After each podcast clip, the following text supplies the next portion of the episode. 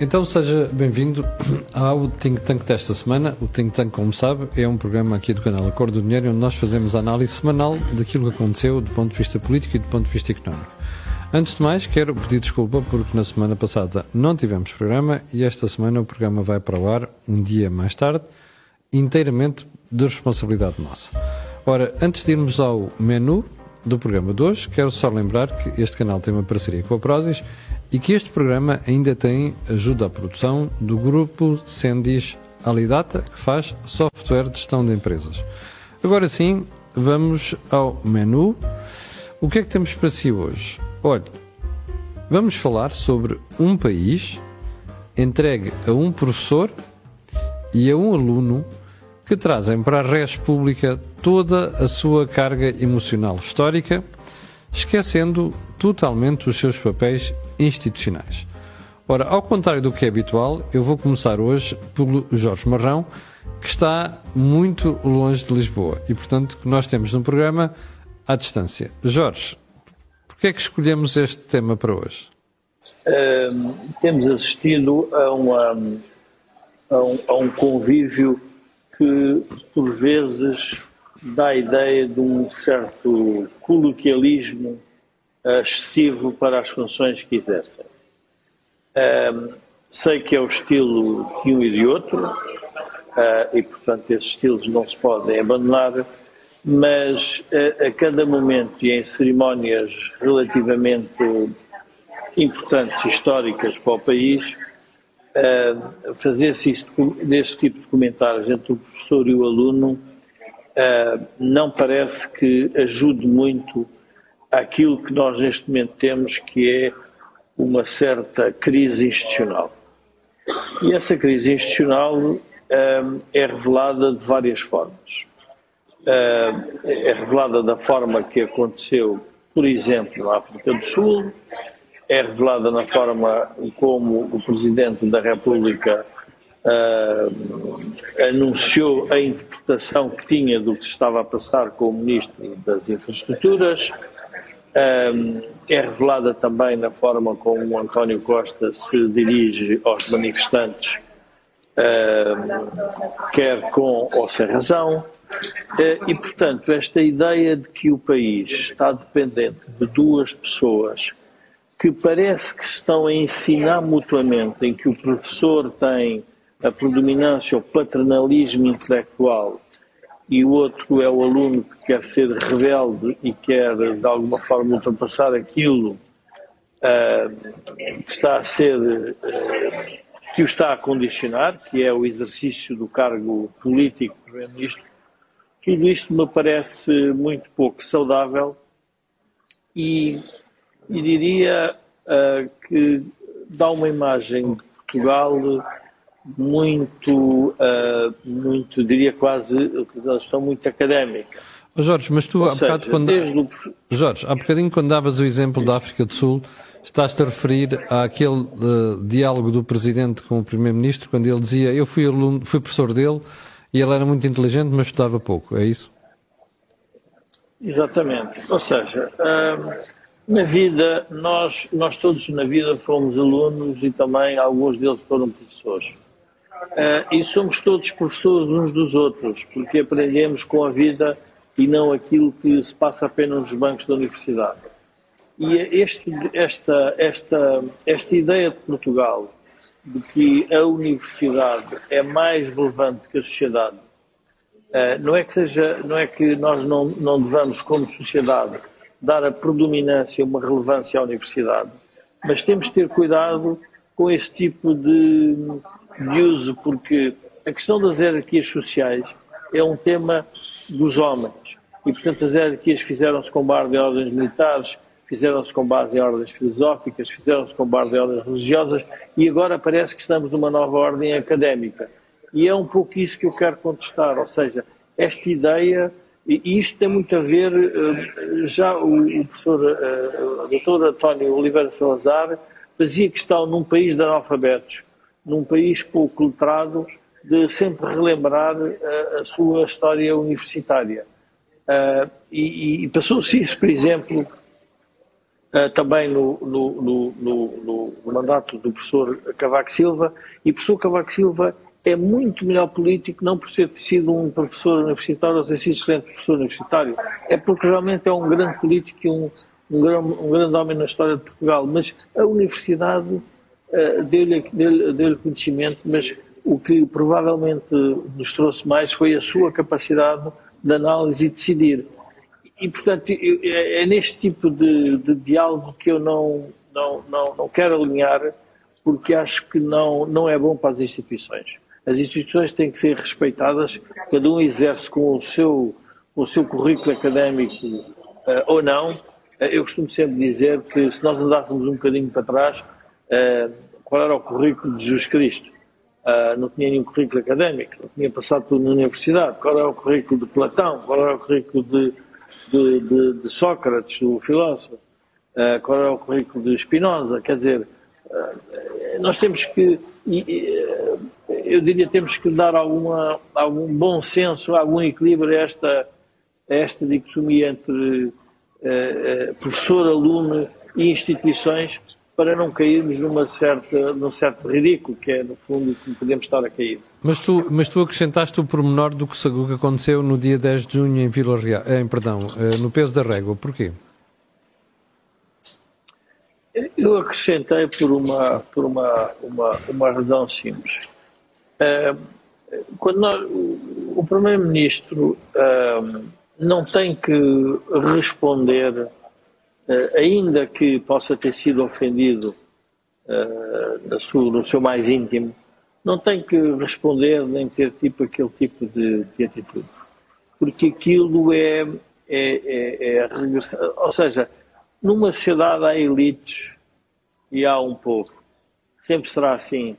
Sempre foi assim. Uh, as doutrinas em que querem dizer que somos todos iguais é verdade perante a lei dos homens e perante a lei de Deus, somos todos iguais, mas quando ocupamos lugares institucionais não somos iguais.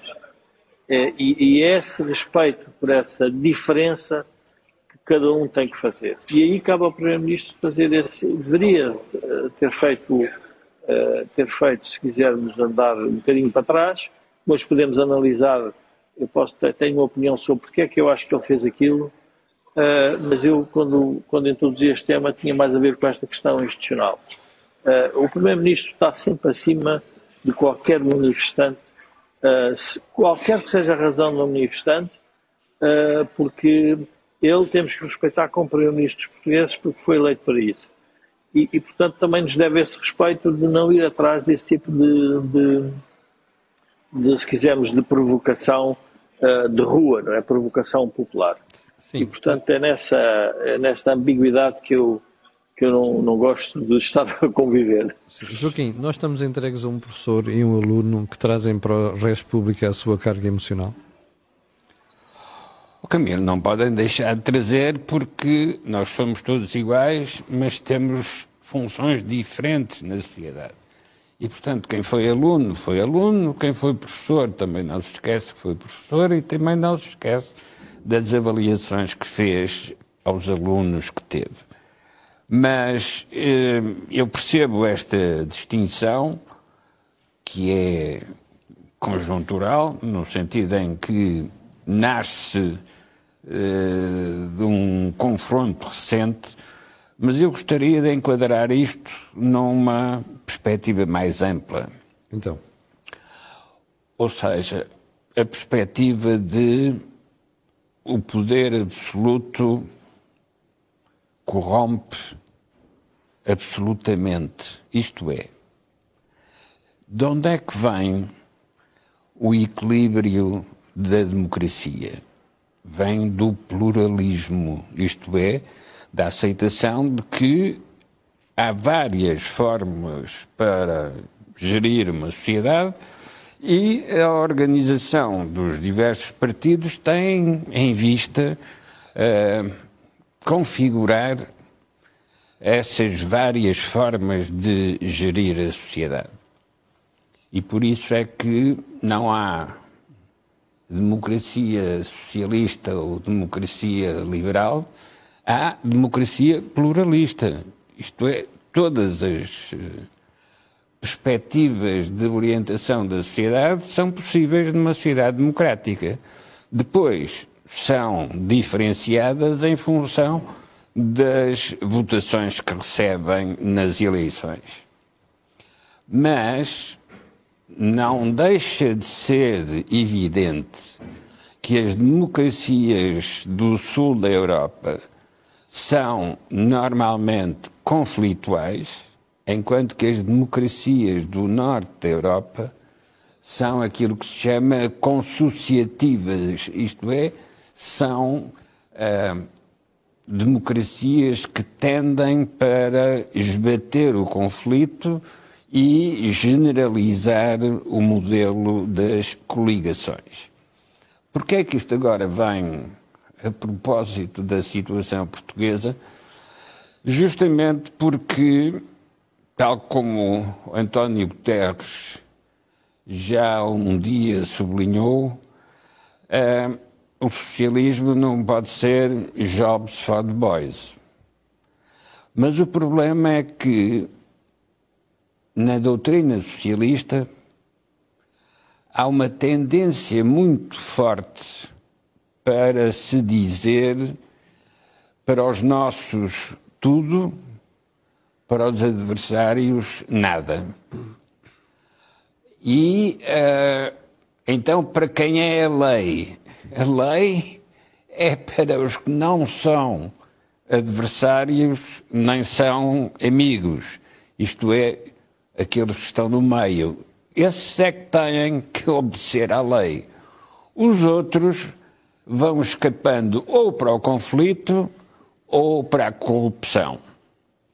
E quando António Guterres referia a que o socialismo não pode ser jobs for boys, aquilo que estava, no fundo, a sugerir é que mais importante do que o governo de quem teve mais votos é o governo que organiza uma plataforma de poder pluralista. Oh, Joaquim, deixe-me interromper, porque o Joaquim diz assim: uh, eu quero, quero, enquadrar isto numa perspectiva mais uh, vasta, que é o poder corrompe, nomeadamente por causa da questão da maioria absoluta. Mas a verdade é que este tipo de posicionamento, este tipo de atitude, um, ehm, entre o Presidente da República e o Primeiro-Ministro, esta informalidade, esta excessiva familiaridade até, ou como dizia o Jorge, esta questão emocional enfiada nas questões da res pública, isto já vem do primeiro, dos primeiros dois governos, ou seja, onde não havia maioria absoluta. Sim, é, o, o, problema não é o haver maioria absoluta. O problema é haver maioria de um só partido ou haver maioria de coligações. Mas nas coligações, a coligação anterior, este registro já era habitual entre o Presidente da República e o Primeiro-Ministro. Sim, porque na relação do Presidente com o Governo, se o Governo for de coligação, o Presidente vai procurar, quando precisa de influenciar o Governo, vai procurar apoiar ou num lado ou no outro da coligação. Pelo contrário, quando é governo de um só partido, uh, esse partido que está no governo, ou se quisermos, os membros desse partido que estão no governo estão defendidos e protegidos porque têm uma maioria absoluta. E, portanto, o Presidente mais que pode fazer é dissolver o Parlamento, mas não consegue fazer desaparecer por decisão própria essa maioria absoluta e corre o risco dela se reproduzir nas eleições seguintes, pondo em risco, pondo em causa a própria validade da função presidencial, porque resolveu derrubar um governo quando ele tinha maioria absoluta faz eleições, venha mesmo a maioria absoluta, é o Presidente que tem que abandonar. Mas assim não lhe preocupa, por exemplo, aquele diálogo entre o Primeiro-Ministro e, e, o Presidente da República, como dizia o Jorge na África do Sul, quer dizer assim, eu já fui professor dele, ele era um cábula, só faltou dizer que era um cábula. Não estava nada, era brilhante, mas não estava nada. Este tipo de diálogo é o diálogo recomendável na praça pública. Isso é um diálogo entre pessoas, não é um diálogo entre políticos. Pois, mas por isso é que eu pergunto. É? Eu Porque... compreenderia aquilo numa conversa privada entre o Primeiro-Ministro e o Presidente, não num discurso público. Ora bom, não é um diálogo político no sentido em que não se debatem ideias políticas, apenas se faz comparação de personalidades. Uh, procurando uma revelar o seu ascendente porque foi professor, uh, ficando o outro na posição inferior por ter sido aluno. Espécie de temor reverencial. Sim, mas atenção, isso não substitui a questão de fundo que é deve o governo em democracia ser pluralista tal como a democracia é, ou pelo contrário deve ser um governo monolítico de um só partido e, se tiver maioria absoluta, com a propriedade de ser um poder absoluto. A experiência portuguesa mostra que a coligação tem a vantagem da vigilância mútua e, portanto, de impedir a tendência para os jobs for the boys e para a corrupção na decisão política. Mas o problema é que nós não estamos em, em coligação neste momento né? e temos que viver com isto. Mas justamente porque temos que viver com isto, temos também que perceber que para o Partido Socialista estar a governar com maioria absoluta é a maior ameaça a que podia ser sujeito. Muito bem. E agora Porque tudo o que não é feito é por responsabilidade de quem tem o poder absoluto. Sim, acabaram-se as desculpas nesse aspecto. Mas, uh, oh Joaquim, voltando à, ao que se passou uh, na semana passada, além do episódio da África do Sul, tivemos aquele episódio no peso da régua, não é? Com manifestações e cartazes, enfim, quando muito pouco de mau gosto, uh, que, o que o Primeiro-Ministro acabou por causar de racistas, e também a própria altercação entre António Costa e o autor dos cartazes. Um, o, o, Joaquim concorda com, com, o, com o Jorge quando ele diz que o Primeiro-Ministro não deve entrar neste tipo de diálogo? Claro que não deve, ainda por cima, porque só utilizou esse argumento por falta de outros argumentos. Porque o que ele quis esconder foi porque é que recusou a demissão do ministro Galamba Sim. depois de saber que o Presidente defendia o afastamento desse ministro. Ou seja, o, o, o Joaquim está a dizer é que António Costa utilizou o argumento do racismo e aquela altercação para mudar as atenções, virar o bico ao prego. Ou seja, até ali estavam concentradas em João Galamba e nas trapalhadas da TAP e ele queria dar a volta ao problema, centrando na questão do racismo, fazendo do racismo uma história. Sobretudo por, por trás do nome Galamba está uma outra coisa que são os negócios da TAP. Hum. E é isso que a Comissão de Inquérito Parlamentar tem por missão clarificar. Tudo o que interrompe esse processo ou distrai as atenções em relação a esse processo serve para esconder a questão dos negócios da TAP. E essa questão é a que gera e justifica todos esses incidentes que se têm acumulado nas últimas semanas. Ora, isto seria diferente se um governo fosse composto por mais do que um partido. Essa é a vantagem das democracias no norte da Europa.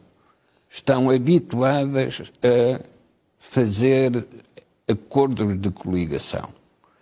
Estes acordos de coligação são acordos de vigilância mútua. Mas, Joaquim, mas não acha que hum, nós temos que viver com aquilo que temos? Eu vou dar um exemplo. Aqui há uns tempos um amigo meu disse que vinha num avião hum, que estava cheio de italianos e de suecos. Às tantas, o filho de um de, dos casais italianos andava ali a correr de um lado para o outro e os pais diziam está cegado, está quieto e eles não, não estavam quietos. Às tantas, o italiano levanta-se, dois passos de sopapos no miúdo e o miúdo senta-se. E os casais suecos que ali estavam ficaram todos escandalizados e a dizer que não se tratava uma criança assim. Ou seja, como estamos aqui a ver, são dois duas maneiras de estar na vida completamente diferentes. Nós São somos duas mais culturas humildes, diferentes. duas culturas diferentes.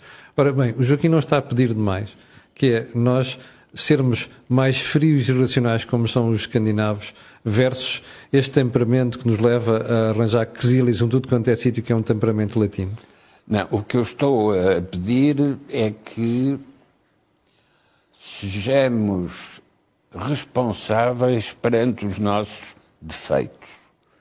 E sabendo que na cultura portuguesa está a base, está na, na, na sua base uh, as relações de amizade e as relações de dependência de favores, em que cada um oferece aos outros aquilo que depois espera que os outros lhe ofereçam a si, este tipo de entendimento tácito, quando entra na política, gera entendimentos partidários que não são assumidos como tal.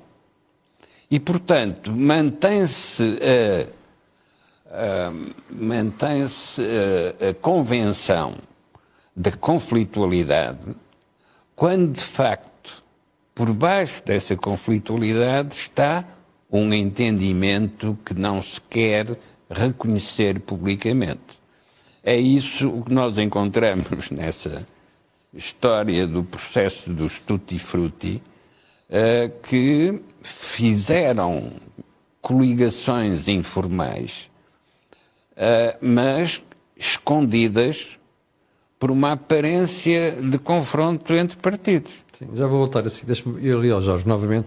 Ó Jorge, em relação ao que se passou em peso da régua, tu, qual é que foi a análise que tu fizeste da situação?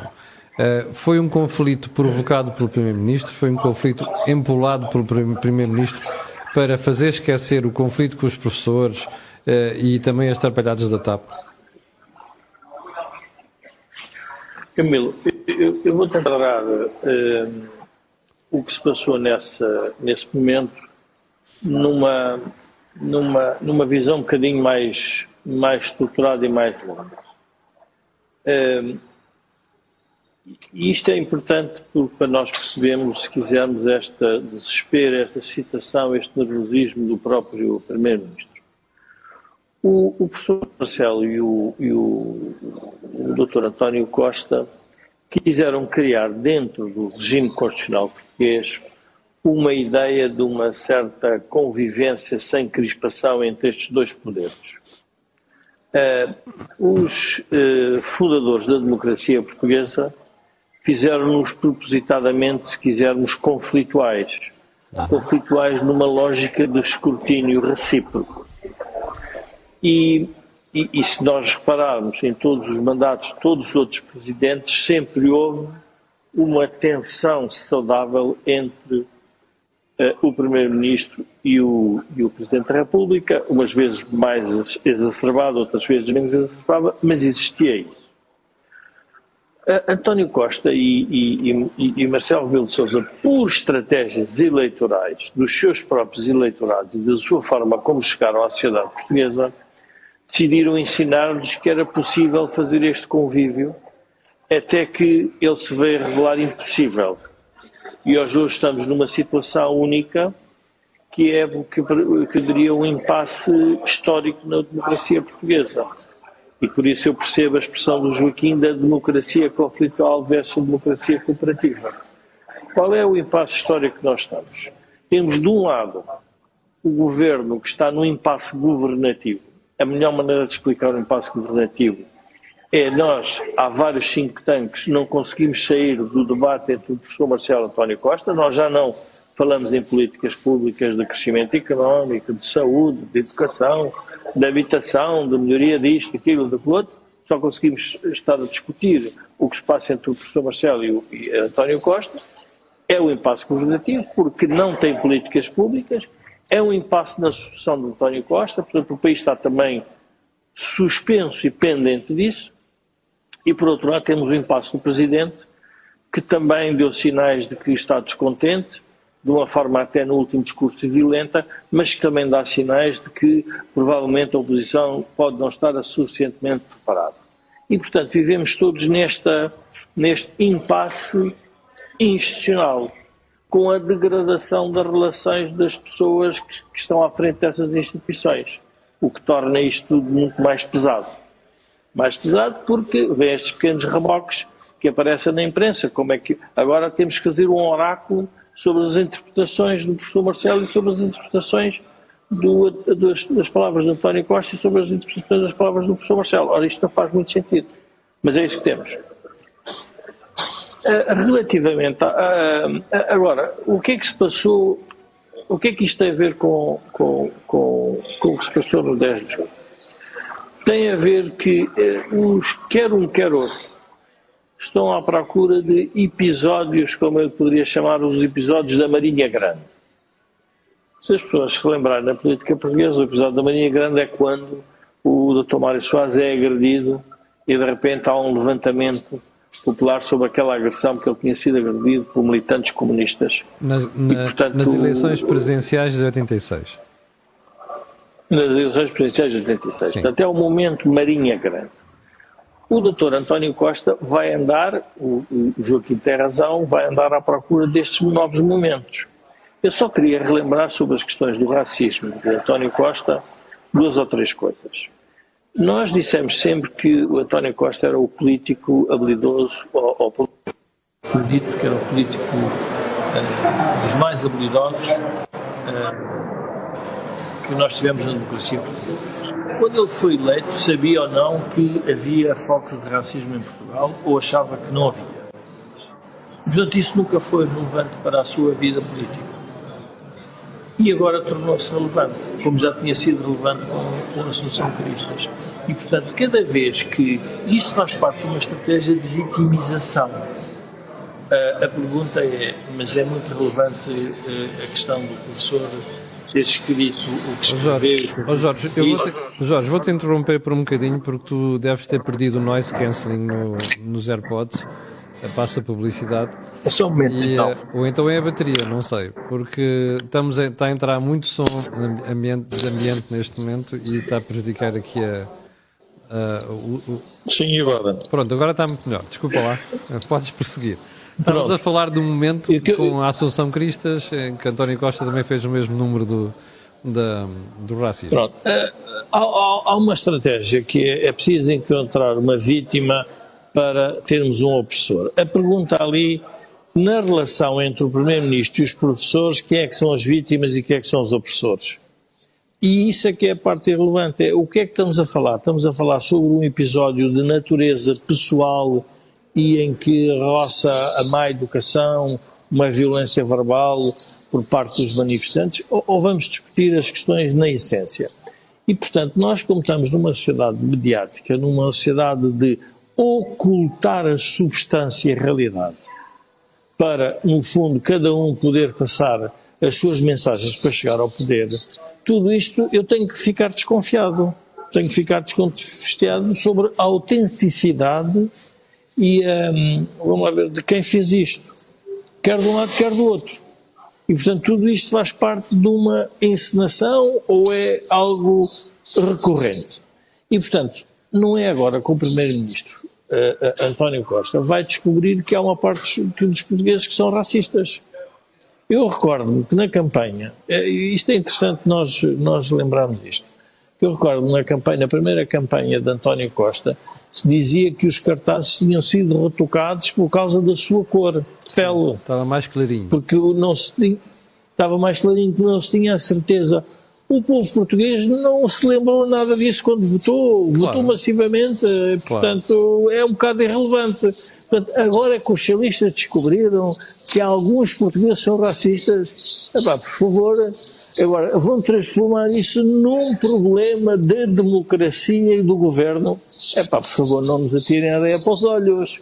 Portanto, é esta parte que eu não Jorge, vou atrás acresce, deste tipo de documentários. Sim, acresce que António Costa, nas várias declarações públicas mas, que já mas, fez sobre o racismo, disse que ele próprio nunca tinha sido vítima de uma vítima de racismo e que não tinha sido a cor da pele dele que o tinha impedido de crescer na sociedade. Portanto, oh, Camilo, Vamos terminar com esta, com esta conversa do racismo, porque é exatamente isso que o governo quer fazer de, de, de António Costa.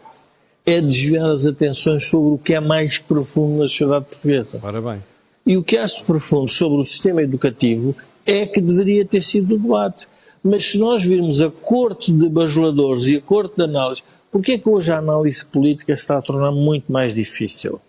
Ela está-se a tornar muito complexa, muito difícil, porque nós não conseguimos ter acesso aos dados todos e depois somos inundados por um conjunto de pessoas a dar opiniões e comentários, provavelmente dirão também o mesmo de nós, que uh, vamos todos atrás da carneirada, como dizia um filósofo, é assim, eu preocupo-me sempre quando estou ao lado da multidão, porque a história indica que muitas vezes a multidão não tem razão. E a multidão hoje é uma multidão de opinião, é uma opinião pública que é feita num modo em que, de repente, o que nós temos de discutir é o racismo em Portugal. Eu disse, pá, por favor, nós temos de discutir coisas muito mais sérias. Não, não, não, não é esse o tema. Depois, obviamente, isto tudo faz parte da campanha. Uh, aparece agora um secretário-geral do PS, ou, enfim, um, a vir falar sobre a questão da direita democrata e da extrema-direita. Tudo isto faz parte. Depois aparecem os senadores do PS a falar sobre que há problemas uh, no governo, mas que também há outro tipo de soluções que deviam ser implementadas. Tudo o que é que está a falar na conservação do poder. E aí o Joaquim tem que dar a razão sobre o seguinte, que é, não é possível nós avançarmos sem haver uma espécie de democracia cooperativa.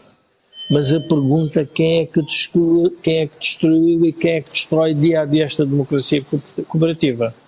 E eu vou-me lembrar do racismo social do Dr. António Costa, quando disse que havia militantes de um partido que guinchavam. Bem, perdemos. É um, é um Perdemos... O que estava a dizer? Eu, eu... Ah, tá, estás-me a ouvir agora? Temos, temos, temos já de regresso, sim. Ah, o que eu estava a dizer é, eu, eu queria relembrar sobre a questão do racismo, do racismo social, por exemplo, de António Costa, quando falou na questão dos militantes que grunham e outros que guinchavam. Grunhe quem é que grunha? E quem é que guincha? E, portanto, essa comparação animalesca faz sentido quando é da parte do governo já não faz sentido quando é da parte do manifestante. Pá, nós andamos aqui um pouco a brincar às palavras. E, portanto, não, então temos que ir mais fundo. Mas bem mais fundo, temos que discutir a democracia cooperativa. Quem é que a destruiu? Uma parte dela vem do tempo de quem leva, quem, quem, quem se mete com o PS leva, vem do tempo do animal feroz, vem do tempo, vem do tempo destas declarações de António Costa e depois de um certo convívio complacente do próprio Presidente da República. Eu, nesta matéria, tenho que atribuir uma responsabilidade maior ao Presidente da República. Eu acho que ele neste caso até teve uma atitude muito saudável, porque diz, epá, não me ofende quem quer, ofende quem eu deixo.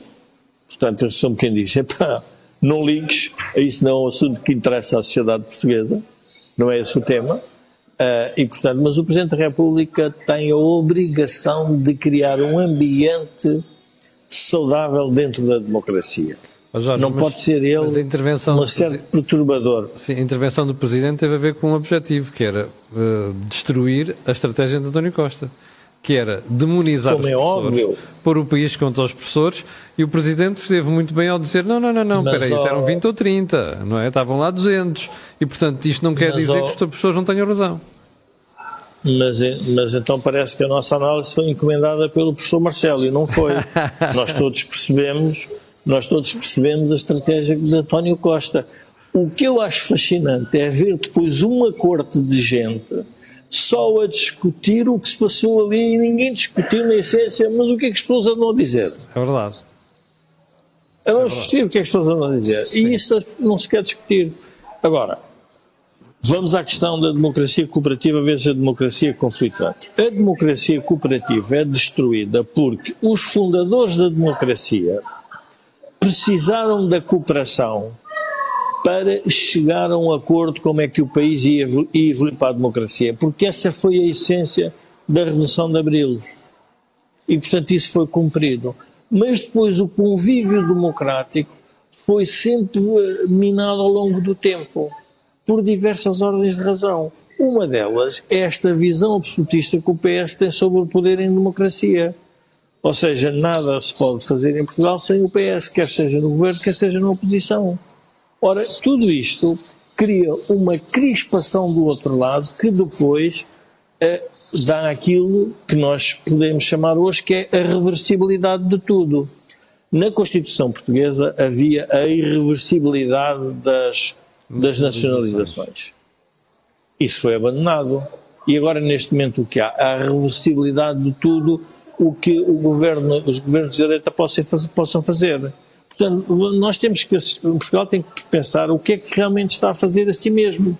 E quando nós dizemos Portugal é todos em conjunto, não estou a dizer aqui os socialistas, os sociais-democratas, os democratas cristãos, os liberais, os mais nacionalistas, os mais extremistas. No final do dia, nós vamos ter que chegar a acordo sobre algum conjunto de matérias. Agora, mas para isso alguém tem que começar a dar passos um bocadinho para trás, quer dizer, pá, não vou começar a agredir. E, portanto, essa é uma responsabilidade que o Presidente da República devia atribuir a todos os partidos, sem exceção. Porque todos eles fazem parte deste jogo. Deixa-me voltar aqui ao Joaquim. Ao Joaquim. Um, estratégia de António Costa uh, fazer sempre a vitimização em matéria de, de, racismo para desviar as atenções. É porque é, é técnica pessoal uh, que ele tem utilizado para se manter à superfície da, da agitação política.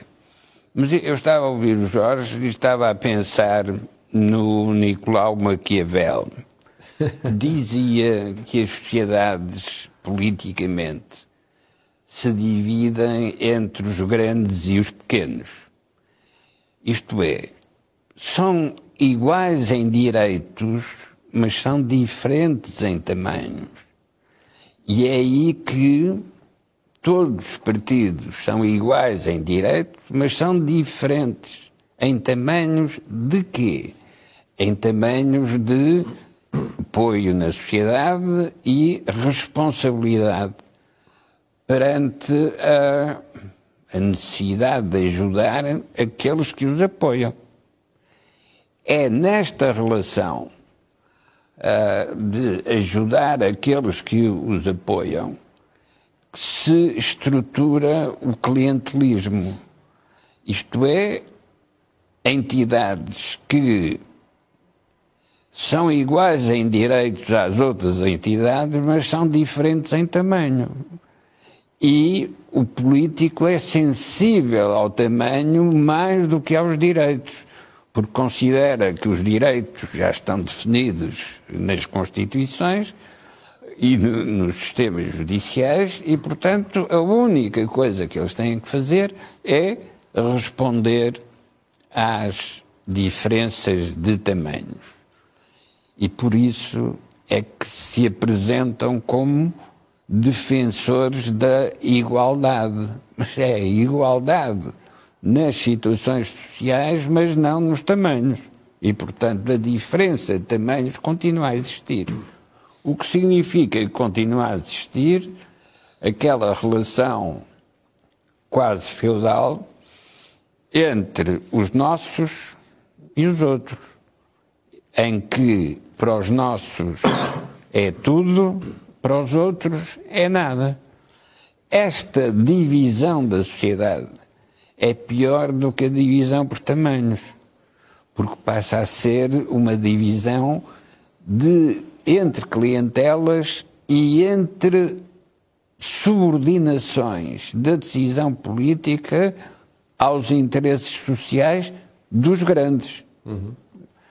Uh, o Partido Socialista sempre se definiu como protetor das liberdades, mas também sempre se definiu como privilegiar os nossos e menorizar os adversários. Hoje, o que se verifica, vamos ver se se confirma ou não, com a Comissão Parlamentar de Inquérito para a questão da TAP, Hoje o que se verifica é que o Partido Socialista precisa de ter ao seu lado quem o ajude a não violar as regras do funcionamento da democracia. Isto é, para quem o ajude a não se deixar cair em tentação por ter uma maioria absoluta. E isso significa que é melhor para o PS aceitar fazer coligação com outros partidos, à direita ou à esquerda, do que governar sozinho, mesmo com maioria absoluta, porque neste último caso, tudo o que não fizer volta-se contra ele. E é neste momento a situação em que está o Partido Socialista, como já antes esteve o Partido Democrático de Afonso Costa, que também foi derrubado e uh, mudado o regime, justamente porque não governava e não deixava governar. Correspondendo a uma tradição da cultura portuguesa, que já os romanos diziam, é um povo que não se governa nem se deixa governar. Oh, Joaquim, então, mas qual é a solução? Repare, uh, isto só pode mudar por decisão do povo. Ora, há pouco mais de um ano, o povo elegeu António Costa e com a sua maioria absoluta. Uh, de todas as encenações que vão aparecendo nos últimos meses, há uma que ressalta à vista a todos, que é o Presidente vai, mais dia ou menos dia, dissolver a Assembleia ou demitir o Governo. Uma das duas ou os, duas, os, dois, os dois. Agora aqui a questão é esta. É como se viu e como continua a acontecer. Parece que o Presidente continua a ter dúvidas sobre qual é a solução alternativa ao Governo. Moral da história. Isto vai perdurar. Não é só moral da história. Essência da Constituição. Há o poder do Governo e há o poder do Presidente. Sim. São eleitos em eleições diferentes, separadas. Não há uh, influência direta de uma eleição sobre a outra. Sim. Mas, quando no exercício de funções e antes de serem novamente submetidos a exame pelo modo como exerceram as suas funções, uh, quer Presidente, quer Primeiro-Ministro, têm de mostrar qual é a ideia que têm para Portugal. E com isso têm de mostrar o que são os seus programas políticos.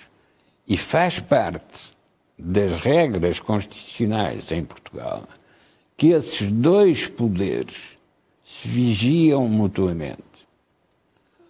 Ou cooperam ou conflituam. Mas o pluralismo da democracia é a coexistência dos poderes institucionais. Mas, entretanto, vamos tendo que aguentar estas coisas, não é? Porque o governo tem maioria.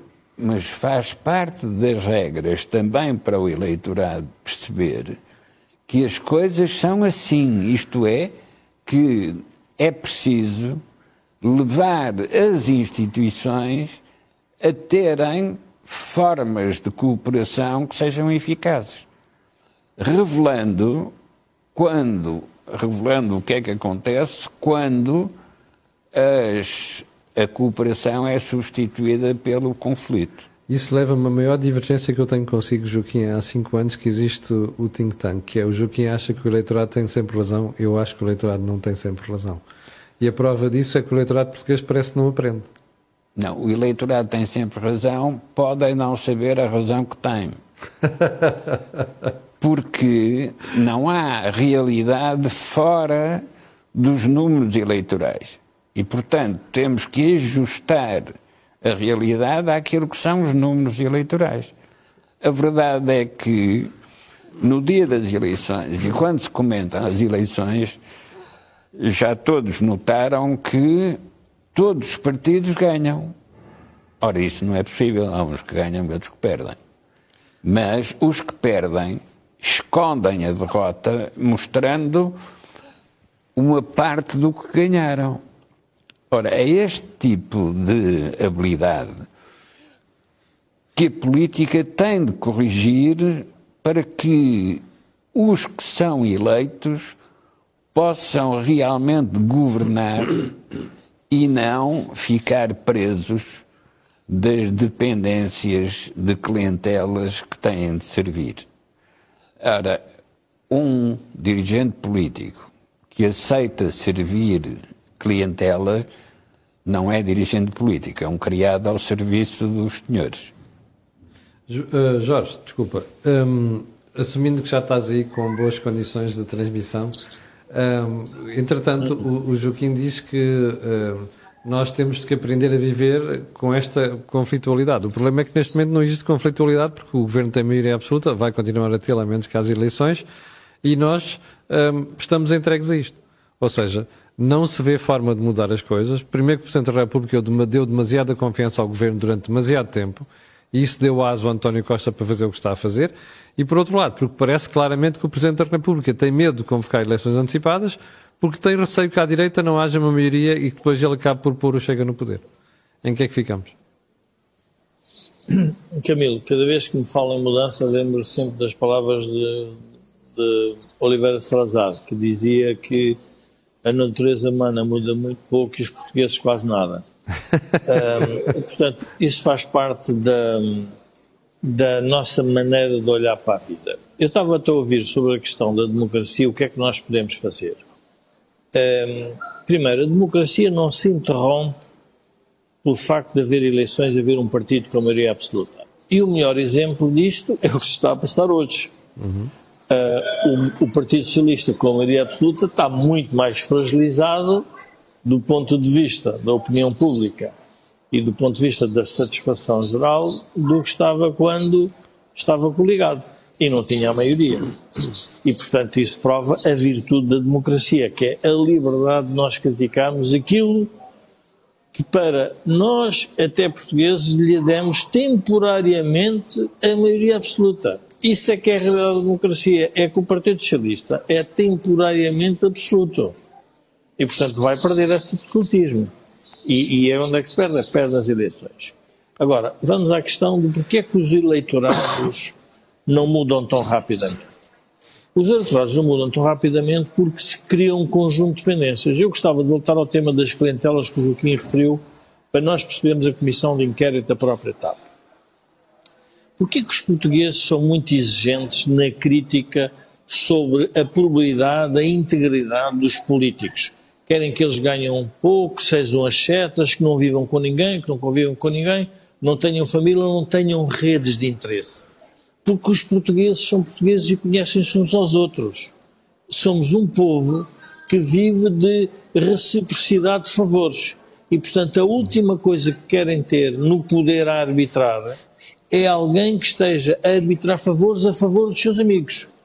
E, portanto, por isso somos muito mais exigentes. Enquanto os povos do Norte são democracias em que, pela sua natureza de não ter uma rede, se quisermos, de clientelas a funcionar da mesma forma, formam-se redes de forma diferente, a transparência para eles é uma coisa natural. Não é verdade nas sociedades, se quisermos, do Sul e esta conflitualidade, e um pouco o Joaquim referiu, deu um exemplo muito bom, que é, eles até fingem que estão em desacordo, mas os portugueses sabem que lá no fundo eles até falam um com o outro. E, portanto, é nisto que nós estamos. Ora, o que é que nós estamos a assistir neste momento? O que estamos a assistir é que nós temos que, cada um, estar no seu papel institucional. Por isso é que eu não gosto da relação professor-aluno, porque é uma cumplicidade que se fez no banco da universidade em que eu, como português, não tenho nada a ver com isso. E, portanto, por isso é que nós não gostamos disto. Porquê? Porque não tem nada a ver com isso. Conheceram-se na universidade. E depois, o que é que isto revela para a função que exerce? Não deveria revelar nada, mas parece que revela. Ora, isto é a demonstração do portuguesismo do Presidente da República, de António Costa. Que não é bom nem bom, é o que é. Pronto, então, se nós sabemos como somos, então vamos encontrar a solução. E qual é a solução? A solução está dentro dos partidos na democracia, que têm que ir encontrando lideranças diferentes que percebam que para fazer a mudança no país há critérios que têm que ser cumpridos. Vejamos, por exemplo, o caso do professor Cavaco Silva. O professor Cavaco Silva é o melhor exemplo para a democracia portuguesa. Era uma pessoa que não tinha rede, era uma pessoa distante, fez o que tinha a fazer, foi contra um conjunto de interesses. Nunca as elites gostaram dele, nunca a opinião pública gostou dele, mas o povo percebeu. Eu dei-lhe maioria absoluta até que caiu quando a sua rede, que estava próxima de ministros, se envolveu noutras redes. E o povo não se esqueceu disso. O caso de Zé Sócrates é o oposto de tudo isto. E por isso as trapalhadas que nós assistimos na Comissão de Inquérito só revelam a maneira de funcionamento da sociedade portuguesa e da sociedade política. E por isso é que o Partido Socialista está a ficar nervoso, porque está a vir ao de cima de como é que isto afinal funciona depois da prática. E é isso que os portugueses não estão a gostar de assistir. Já que vão dizer, ah, mas há sondagens, mas calma. Mas as sondagens, como nessa matéria, eu sou também desconfiado, porque, como nós somos portugueses, sabemos o que é que são os fretes e os favores. Tudo isto, não são todas iguais, mas começamos todos a desconfiar, porque as sondagens nunca acertam depois no resultado final. Também não sei se são para acertar no resultado final, mas devem ser para dar uma percepção de que as coisas estão a ficar diferentes. E isso nós sentimos falando com as pessoas. Portanto, eu julgo que há aqui uma, há uma lição que nós temos tirado destes últimos momentos, que não vale a pena ter o poder absoluto para governar miseravelmente um país. O resultado prático é este. Mas nós Jorge, estamos a assistir, tu, em tu, que nós... Tu, tu dizias há bocadinho, tu dizias há bocadinho que uh, o PS está a ficar nervoso, e de facto é verdade. Agora, o problema é como é que tu explicas à generalidade da população portuguesa, ou seja, dos eleitores, que isso está a acontecer e, sobretudo, e o mais importante, porque é que está a acontecer. Porque eu estou convencido que quando a maioria dos portugueses perceber porque é que o PS está nervoso, o PS não só perde as eleições, como perde por maioria absoluta. Porque, o, o, porque portugueses vão ao teatro. E, portanto, vão ao teatro, o que é que quer dizer? Vão ao teatro, todos os dias vêm na televisão e vêm aquele teatro. E já perceberam que há ali teatro e, portanto, eles começam a ler as coisas de forma desconfiada. Já não chega, ok, estas coisas. Eu estou agora em Berlim e, e tive aqui a, assim, a olhar um bocadinho para a história de Berlim e, e para perceber um bocadinho o que se passa aqui. Uh, o muro foram 28 anos. Nós temos muros que são criados muros de narrativas, muros de ideias sobre a sociedade mas que há um momento em que eles se partem porque as pessoas já não querem o muro e não querem ver aquele teatro. E, portanto, será 28 anos. No caso do nosso regime anterior de Salazar, foram uh, 48. 48. Na democracia, na democracia portuguesa, agora são 50 anos. São 50 anos em que nós já não queremos este teatro de uh, os partidos terem o poder, uh, carregarem os portugueses de impostos, decidirem sobretudo no Parlamento no outro dia alguém dizia que o Parlamento está de tal forma divorciado que faz legislação que as pessoas já sabem em geral que não vai ser cumprida. Sim. Porquê? Porque, porque já sabem que aquilo é para, para o teatro de que se está a governar para o progresso, para a modernidade, é bom para os debates nas televisões, mas depois na prática as pessoas sabem que aquilo não funciona. São as tais leis cartazes. É, portanto, nós, são as leis cartazes, são o espetáculo, ou seja, por mais desenhos que faça um professor e que ofenda um primeiro-ministro, nós temos que reconhecer que há um problema muito sério no sistema educativo. É melhor assumirmos isso. E toda a gente já percebeu que quando, uh, quando Sousa sai de, de, secretário-geral do PC para romper com a coligação, ele sabia que tinha que romper com a coligação, o resultado prático este era um crescendo num conjunto de sindicatos que não estavam de acordo com aquilo que o Partido Socialista estava a fazer. Mas fizeram os dois o teatro. Este teatro agora está a penalizar os dois, que é o PC não cresce e o PS também pode vir a perder a maioria absoluta. Portanto, por isso é a virtude da democracia, ó Camilo. A virtude da democracia é que nós não precisamos de andar numa batalha campal, nem ter armas, para nos livrarmos de quem nos está a oprimir e quem nos está a governá-la. É só uma questão de tempo. Bom, deixa-me deixa ir aqui ao Joaquim para finalizarmos o programa. Joaquim, temos três minutos. Um, nós temos aqui uma situação de impasse, não é? Que temos uma maioria absoluta, está a governar mal, fazem-se leis cartazes, fazem-se coisas para não cumprir, temos o Primeiro-Ministro que faz teatro todos os dias para esconder os problemas que ele próprio criou, falta de reformas, medidas erradas, atrapalhadas na gestão de uma empresa como a TAP.